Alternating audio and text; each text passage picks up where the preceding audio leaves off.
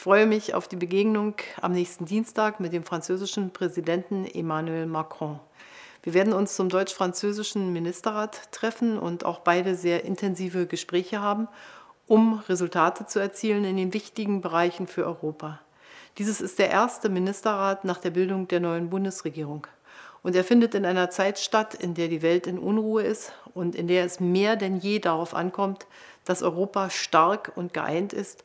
Und dafür wollen Deutschland und Frankreich einen Beitrag leisten. Die deutsch-französische Freundschaft ist seit dem Ende des Zweiten Weltkrieges und der Gründung der Bundesrepublik Deutschland für jeden Bundeskanzler und auch für mich als Bundeskanzlerin von überragender Bedeutung.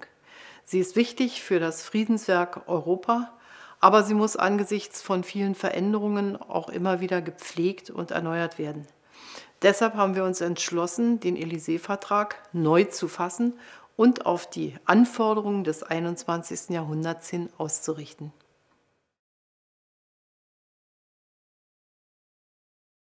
Wir werden in der nächsten Woche auf vier große Herausforderungen Antworten geben, deutsch-französische Antworten, die dann einfließen in die europäische Meinungsbildung. Erstens geht es um eine gemeinsame Außen-, Verteidigungs- und Sicherheitspolitik. Hier sind wir ein ganzes Stück vorangekommen durch die strukturierte Zusammenarbeit in Europa, aber Deutschland und Frankreich können dieser Zusammenarbeit noch neue Impulse geben.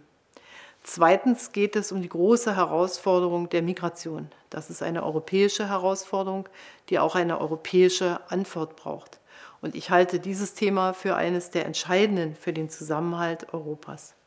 Drittens geht es um die Weiterentwicklung der Wirtschafts- und Währungsunion, um unseren Euro krisenfest zu machen und nachhaltiges, dauerhaftes Wachstum für alle Mitgliedstaaten des Euroraums, aber auch für alle Mitgliedsländer der Europäischen Union zu sichern.